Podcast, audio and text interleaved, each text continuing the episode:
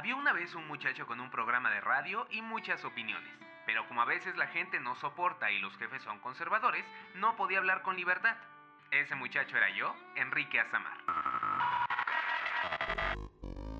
Así nació Vómito Mental, el podcastito desordenado y transparente en el que hablo de libros, cine, series y otros temas que me apasionan. Este es un espacio seguro para todos, todas y todes. Sígueme en Instagram, arroba Vómito Mental Podcast. Gracias por escuchar. Amistades, ¿qué tal? Espero que se encuentren súper bien. Yo soy Enrique Azamar y les doy la bienvenida a la segunda temporada de Vómito Mental. Segunda temporada, ¿qué tiene de nuevo? ¿Qué tiene de interesante? Pues nada, nuevo intro, nuevo tráiler, las mismas recomendaciones literarias, televisivas, cinematográficas por parte de este lindo fanboy que soy yo. Fíjense que este año me puse una meta bien peculiar, que la neta no es tan peculiar, y es que decidí seguir un reto de lectura queer al 100%. Consiste en leer al menos 25 libros de distintas temáticas, la cosa es que tú decides cuáles libros leer y lo único que tienes que hacer es asegurarte de que tus elecciones concuerden con esas 25 categorías. Por ahí tengo la plantilla, por si te interesa, me la pides por un mensajito de Instagram y ya está. ¿De qué van estas categorías? Pueden ser muy específicas como personaje principal negro de origen indígena o de color, o personaje principal bisexual, o personaje principal asexual, o bien también pueden ser un poco más abiertas, como un simple dibujo de un cohete o un dibujo de una calavera. En estos casos tú solo tienes que asociar esas ilustraciones con el libro de tu elección y ya es válido. ¿Por qué les cuento esto? Porque todos los episodios que se vienen en este bonito podcast y que sean sobre libros van a ir sobre esta temática. En este hogar solo vamos a leer libros no heterosexuales durante el 2022 y la verdad creo que va a estar muy cool. Pues resulta que su tía, o sea yo, decidió comenzar el año leyendo Tan poca vida de Hania Yanagihara. No encajaba en una categoría como tal, por lo que decidí utilizar el comodín, porque sí, hay un comodín, y pues pésima elección amistades. Si en este momento ustedes se van a Google y buscan esta novela Tan poca vida, van a encontrar artículos tipo una de las novelas más desgarradoras de los últimos años, extremadamente triste, solo para estómagos fuertes, etc.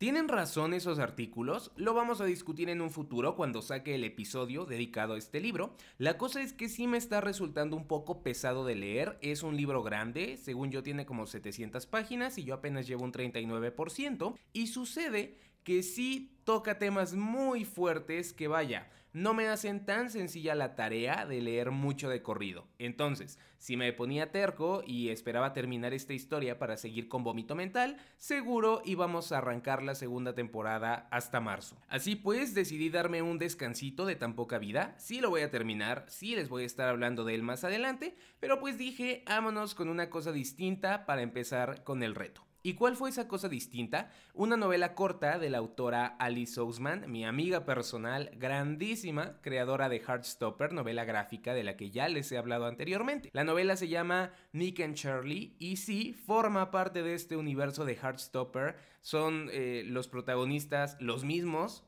que en el cómic, pero acá estamos un poco más en el futuro, cuando Nick y Charlie ya tienen dos años de relación y Nick está a punto de irse a la universidad dejando a Charlie atrás. Vamos a discutir esta novela ligera. Me gustó, pero no me gustó. Obviamente hay una gran diferencia porque Heartstopper se compone por puras ilustraciones, es un cómic, y Nicky Charlie es una novela escrita por completo que va acompañada por unas cuantas ilustraciones que vaya, son pocas. Además, mientras que en Heartstopper nosotros vemos todo desde fuera, somos espectadores. En Nick and Charlie conocemos la historia desde el punto de vista de sus protagonistas, ya que todo está escrito en primera persona. ¿Se resiente este cambio de formato? Súper sí. Y la verdad creo que afecta bastante. No sé bien cómo explicarlo y espero que mis razones no les parezcan súper mensas, pero van más o menos así. En Heartstopper no conocemos tanto a las personas y esto nos deja más espacio para la ternura o para empatizar más con ellas. En Nick and Charlie sabemos absolutamente todo lo que piensan los protagonistas y hace que esta imagen que ya tenemos de ellos y que hemos formado a lo largo del cómic cambie completamente y no creo que eso sea tan buena idea. Digo, el cómic ya va a terminar el año que viene, o sea, hay actualizaciones tres veces al mes y Alice Ousman ya dijo que en 2023 esas actualizaciones van a terminar. Ahora, ojo aquí, esto es una molestia meramente personal porque tiene mucho que ver con el orden en el que estés leyendo la historia.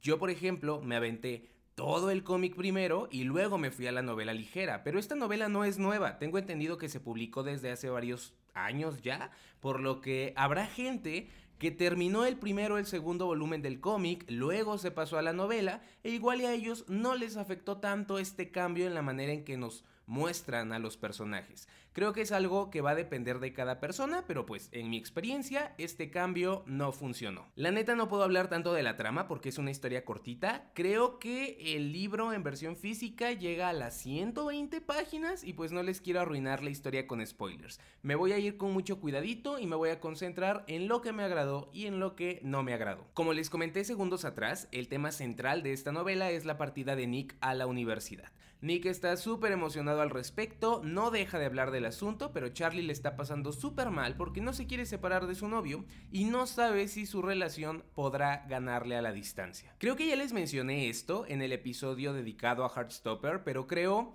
eh, bueno, no creo, amo que Alice Ousman nos dé probaditas del futuro. Los que vamos al corriente del cómic todavía no llegamos a un punto tan avanzado en la historia de los protagonistas, pero igual ya tenemos esta novela corta y ya sabemos que sí llegan a los dos años de relación y que en el futuro todo está bonito y todo está bien.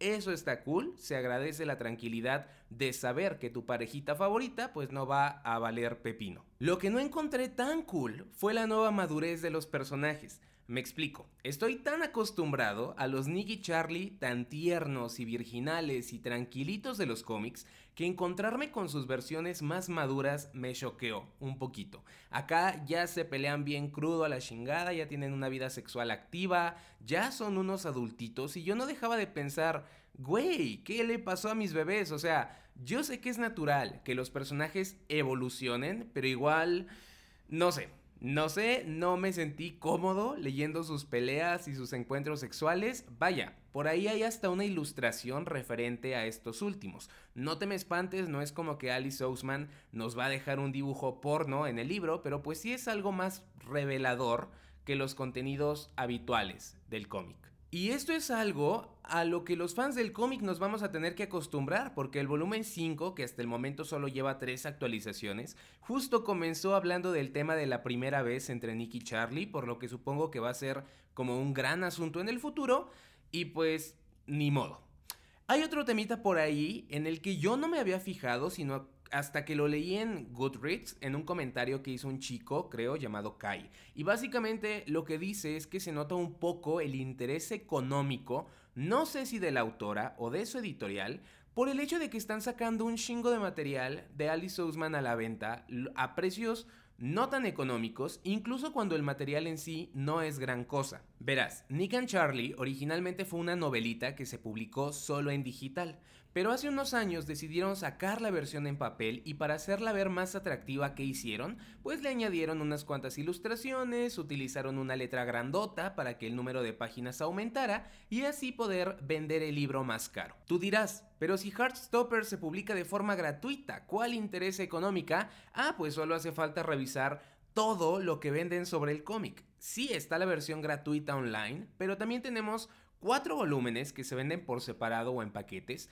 Tenemos que el librito para colorear, este año sale el yearbook, que la neta no sé ni qué es, pero por supuesto que se antoja comprarlo. Y falta ver todo lo que van a empezar a vender este año con la llegada de la serie a Netflix. Ahora, si bien es cierto que los precios de los libros de Alice Ousman a veces sí son medio elevados, también es cierto que comprarlos es opcional y que las versiones digitales son muchísimo más baratas. Nick and Charlie, por ejemplo, me costó 39 pesos en Kindle versus los 300 pesos que cuesta en pasta blanda. Por ahí hay otra novela corta de Nick y Charlie que no he leído todavía, pero que en Kindle cuesta 45 pesitos y en pasta blanda cuesta 320.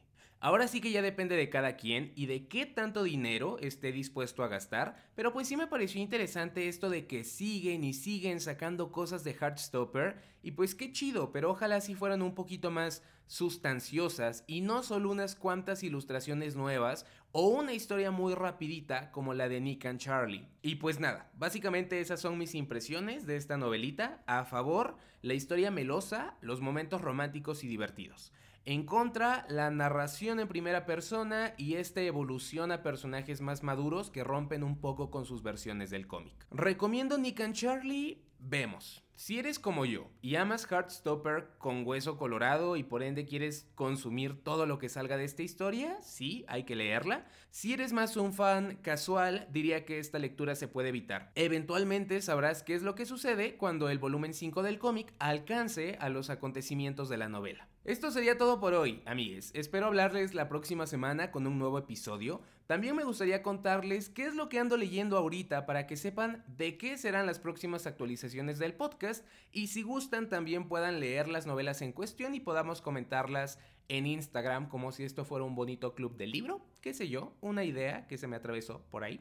Ahorita estoy con tan poca vida como les dije minutos atrás, pero también con The Housing de Cerulean Sea, la casa en el mar Cerulio de TJ Klune, que pequeño spoiler, es una reverenda chulada y no puedo esperar a terminarlo para compartirlo con ustedes. Muchas gracias por acompañarme en esta ocasión. Te recuerdo que si te gustó este episodio puedes seguir el podcast en la plataforma en la que lo estés escuchando. Ese follow me ayudaría muchísimo y por supuesto también tu follow en Instagram. Me encuentras como arroba vómito mental podcast. Yo soy Enrique Azamar y esto fue Vómito Mental.